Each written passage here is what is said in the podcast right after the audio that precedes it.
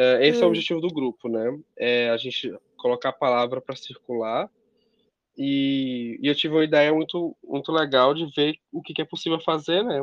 Um, uhum. Vou falar um pouco da motivação, eu vou falar um pouco de por que eu estou aqui, de por que eu estou fazendo isso.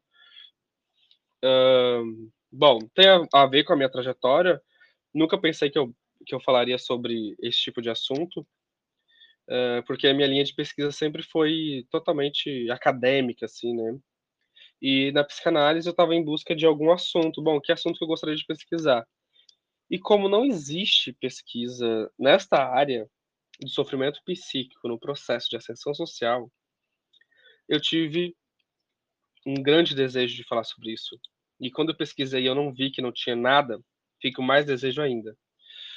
E inclusive meu bordão é quem tem ouvidos para ouvir, escute o que tenho a dizer é para trabalhar justamente com essa questão, que não, não quer dizer que você ouve que você escuta. Então, é justamente assim, se você tem ouvido, beleza, mas preste atenção e escute o que eu tenho a dizer, né? Porque pode ser algo que parece que todo mundo sabe, um assunto muito óbvio, mas na verdade é um assunto muito complexo, que envolve muito sofrimento, né? Principalmente de pessoas que passaram ou passam por processo de ascensão social, tá? Então, tá, mas o que, que é o processo de ascensão social? O, o que é esse processo? Quem está nesse processo? E como se passa, né? Então, o primeiro ponto é, é entender classe e renda. O que, que é classe e o que, que é renda?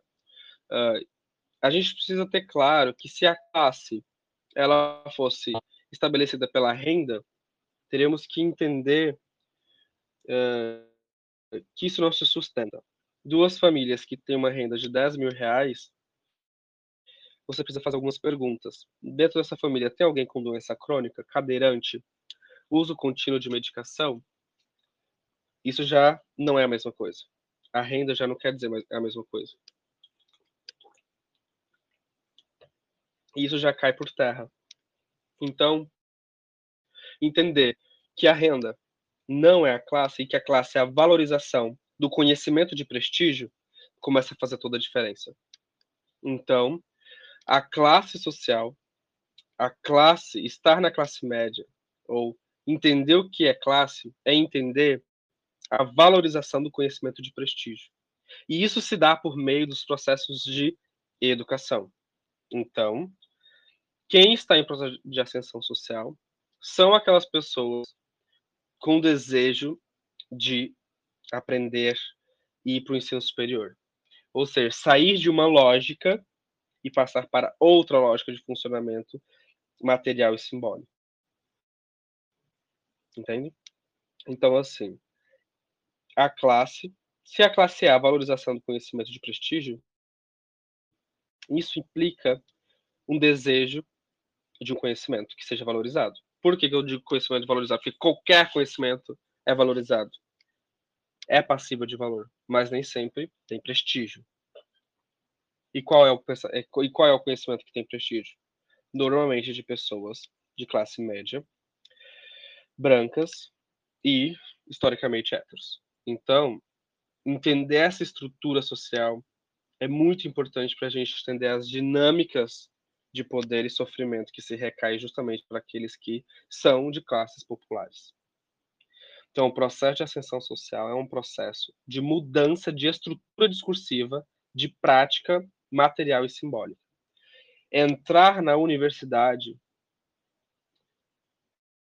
é o meio nacional, eu acho que eu uso a dizer o único meio de estar em processo de ascensão social. Desde o cursinho você já enfrenta cursinho ou desejar, né? Quando você deseja estudar, você já enfrenta quando você começa a enfrentar algum tipo de sofrimento psíquico, você já está em processo de ascensão social.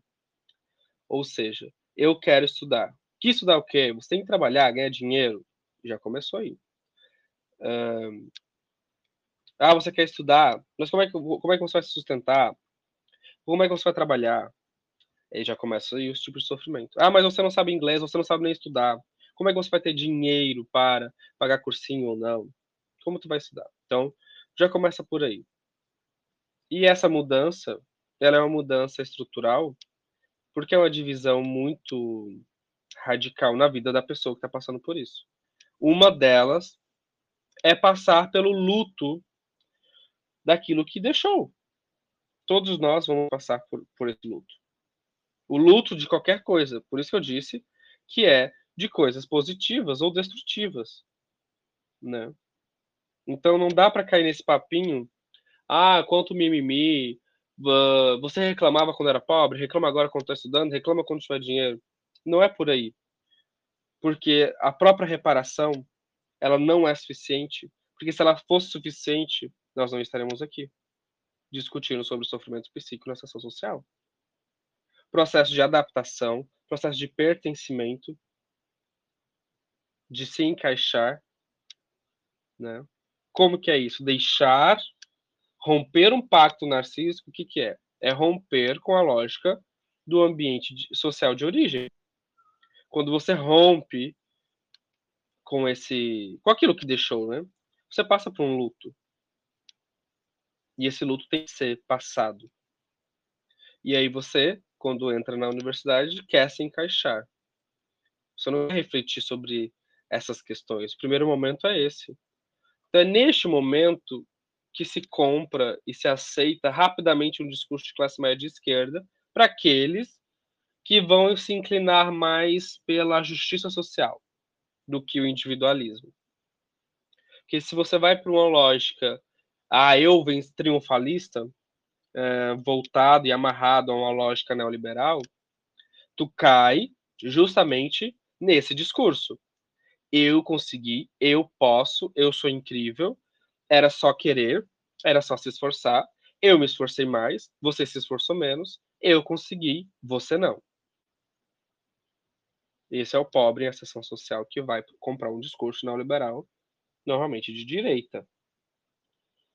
E o de esquerda? Ai, que lindo que você conseguiu, que força, que linda a sua história, romantizar sua pobreza, vai te colocar numa posição infantil de não saber, vai usar recursos que vai que vão uh, que vai reificar esse lugar como por exemplo ah você tem que devolver para a comunidade você tem que ser grato a políticas de distribuição de rendas por mais que elas sejam contraditórias e quase que migalha para pobre para garantir uma reeleição então, são várias uh, situações e práticas da classe média de esquerda, porque na, no fim das contas e no fim do dia nada muda, nem para quem é de classe média de direita ou de esquerda, o discurso é similar. No final do dia, o que vai contar é justamente uh, a diferença que você vai ter em relação a cada discurso. Então, Bom, é no processo de ascensão social, normalmente, que as pessoas se reconhecem. Então, uma prática e uma política de reconhecimento é muito importante. E as universidades federais, principalmente, que eu conheço, fez muito bem. Muitos amigos e colegas se reconheceram negros, pardos, indígenas no processo de ascensão social. Muitos amigos, colegas se reconheceram pobres se reconheceram uh, neste lugar. Porque a gente quer suprimir qualquer tipo de ideia de violência de classe. A gente quer se encaixar e corremos o grande risco, que normalmente é esse grupo aqui, de assumir um discurso de classe média de esquerda rapidamente incorporar a nossa realidade. Não só pelo vocabulário, mas também pelas práticas que no final do dia as práticas são diferentes. O classe média de esquerda vai dormir no, no seu conforto de sua casa e você vai dormir aonde? Por que aquela pessoa de classe média de esquerda não está indignada com políticas miseráveis de distribuição de renda e depois coloca nas suas costas? Como assim você não vai votar nesse governo que fez grande distribuição de renda? Como você é ingrato com a migalha que você recebeu?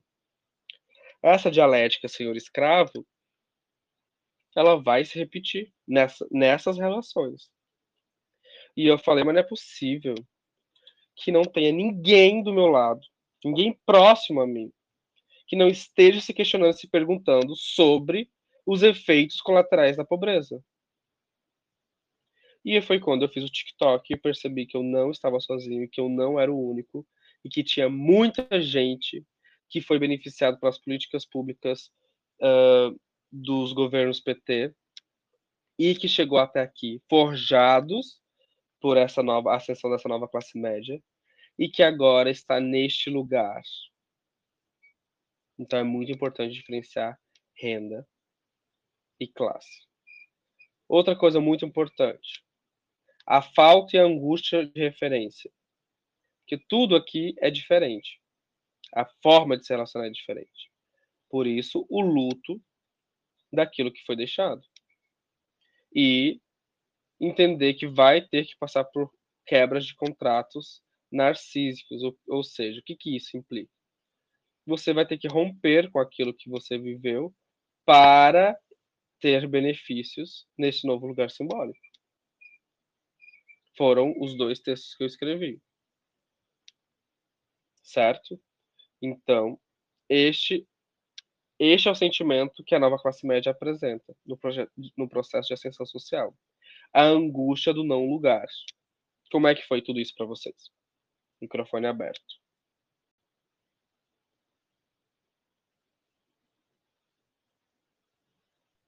Luciano, você quer falar?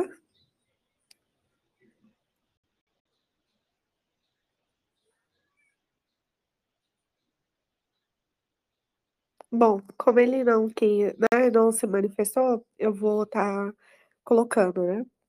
É, nossa, primeiro foi um processo bem complicado, bem difícil, assim, entender, né? É, entrar na universidade sempre foi um sonho, né? E, e quando a gente trata as coisas como sonho, já tá tudo errado.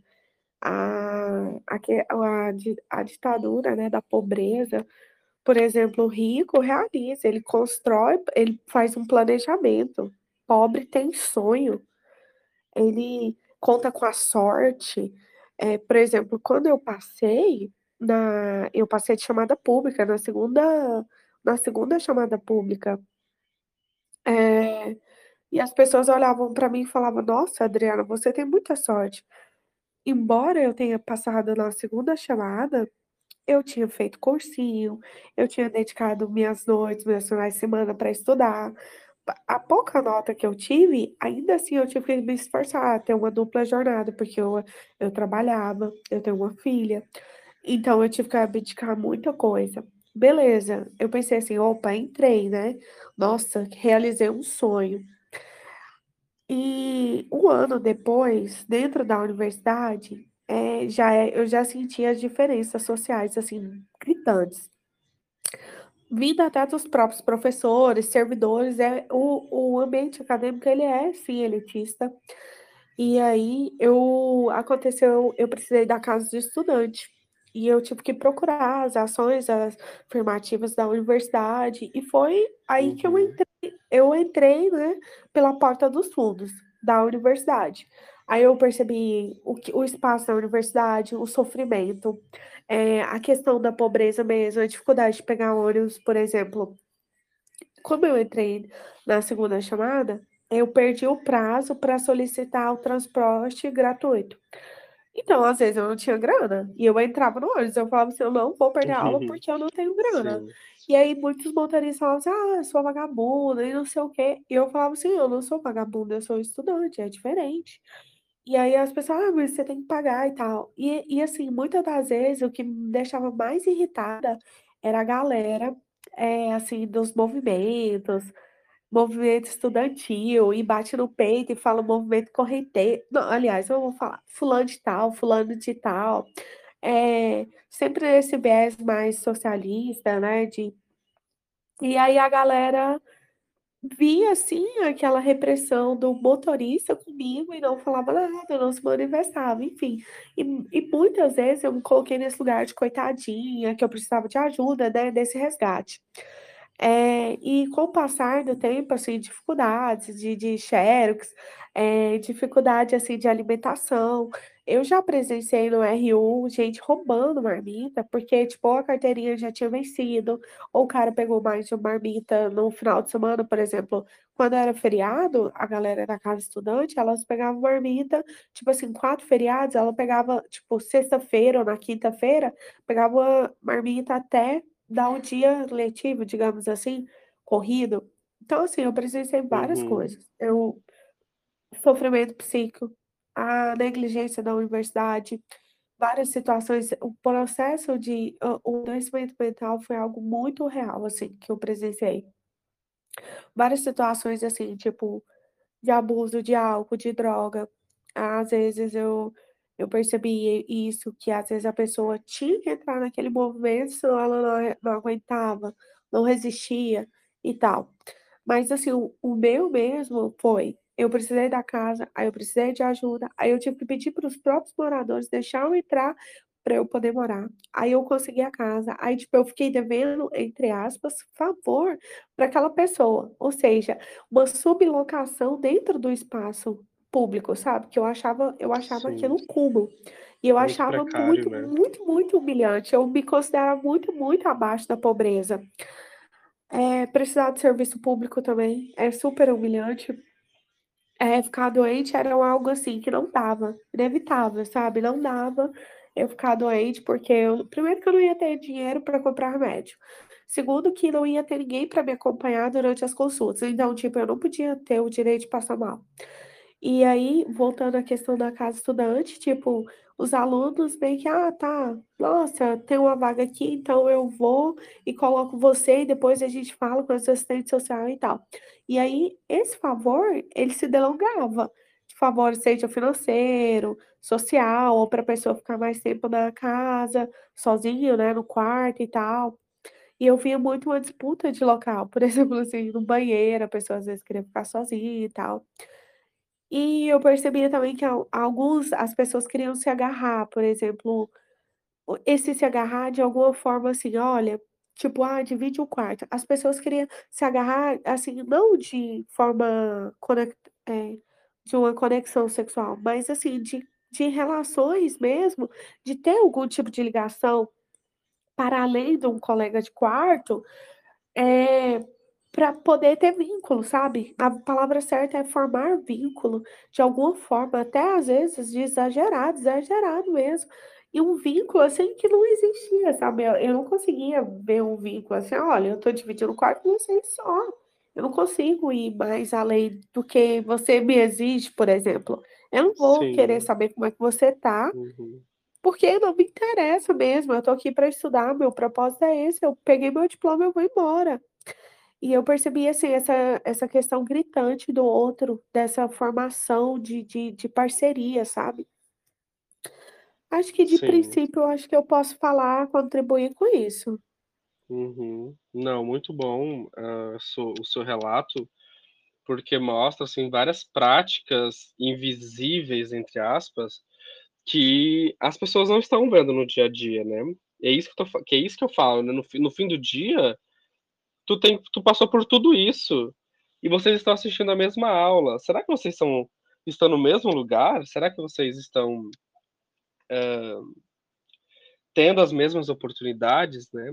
Eu também estudei na casa do estudante, eu me identifiquei com tudo que você falou, né, menos com as coisas de, hã, de gênero, assim, né, eh, ninguém me chamou de vagabunda, mas eu também, essa coisa de pegar o ônibus, aqui em Porto Alegre, quando você não tem troco, você pode andar no ônibus, né, quando a o o cara o motorista, né, o cobrador não tem o troco, você pode andar de graça, então, eu sempre andava com a nota de R$50, uma nota de R$100, justamente pra pegar ônibus, assim, sem pagar, né.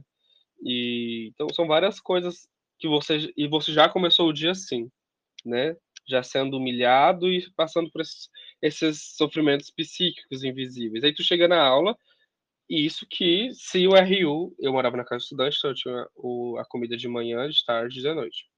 Se o RU estava tivesse aberto com comida, que é isso que você falou, as pessoas saqueavam, hã, tudo que tinha de comida, porque era uma situação de experiência de uma experiência muito precária. E tudo isso está em jogo, né? Quando a gente está falando sobre os efeitos colaterais da pobreza. E não é só você colocar o pobre dentro da universidade. É só colocar, só jogar lá dentro, só fazer essa reparação, ela é suficiente? Ela dá conta? Dá conta do quê? Né? Uh, e como realmente fazer uma transformação? Então, uma dessas coisas é a política de ações afirmativas, né? Uh, mas sem passar por isso, pelas relações, pelos afetos, não é possível também. Você precisa de políticas e práticas de reconhecimento e identificação para ter pertencimento. Tá, então que eu vejo uma, assim, uma romantização, sabe? Isso eu tô dizendo assim, eu tô falando a minha experiência, por exemplo, eu já morava, já tinha uma vivência em Goiânia e tal, mas assim, era muito mais gritante para a galera indígena, para a galera quilombola, que tirava sim, a pessoa sim. lá do ambiente dela, jogava numa casa estudante, trocava tipo a comida que a pessoa podia ter livre acesso né, no habitat dela, de repente pega, joga lá e tá com dinheiro de papel e fala, se vira. Então, assim, muitas das vezes eu percebia a negligência, sabe? E aí, as questões, por exemplo, social, e de, é, questão até de, de compartilhamento do espaço, aí a pessoa às vezes não conseguia lidar ou, ou compreender da mesma forma que a pessoa era é esculachada, sabe? Esculachada total. Sim. E aí, quando você caminha, por exemplo, no meu carro, ah, e fora tudo isso, eu, teve, eu tive um processo de adoecimento. Então, assim, eram muita, muitos elementos para eu lidar. Então, eu não dei conta, sabe? Tipo, eu afundei mesmo na depressão. Em 2017, eu passei o tempo todo acadêmico sobre efeito de remédio, consulta psicana, psicanalista, duas vezes na semana, cara, eu gastei uma grana. E aí, olha só, que você disse. Eu tinha bolsa, que era 643. Aqui em Goiânia, a gente tem um cartão, sabe? Ele é eletrônico. Então, é mais difícil ser, é ter, digamos, mecanismo igual você disse. Então, se você passa o cartão ali, se o cartão não tem, então ele vai apitar, vai dar vermelho e você tem que descer. Mas, assim, em questão da bolsa, era 647. Então, eu pegava e tirava 350 do médico, né, psicanalista, eu falo médico, né? Porque acaba sendo um tratamento, apesar de não, né, não ser reconhecido e tal. Uhum, sim. É, fora a medicação, porque aí eu tinha que correr atrás da medicação é, no postinho ou no próprio ambiente, que eles chamam saudavelmente, mas era apelidado como é, doentemente, porque era um ambiente mais adoecedor, mais estressante, difícil de lidar com o mesmo profissional e tal. E assim, eu, por exemplo, eu, como eu fui, eu estive desde 2017 a, até 2020, eu com processo de adoecimento, a metade da minha grana foi para isso. E eu via colegas saindo da casa estudante comprando carros, porque a ideia é pobreza. Outra coisa, assim, eu não sei se você teve isso, mas a ideia é pobreza. Mas na casa estudante aqui era uma coisa que eu bati muito assim de frente, sabe? Ia ter reunião com o reitor, com o reitor, e eu ia lá e falava: tem gente que tem condição sim aqui. Tem gente que tem sim. grana, que o pai ajuda e vocês uhum. deixam essa pessoa aqui. O que que acontece? Eu sou mulher, é, a invisibilidade é chamar a pessoa de louca,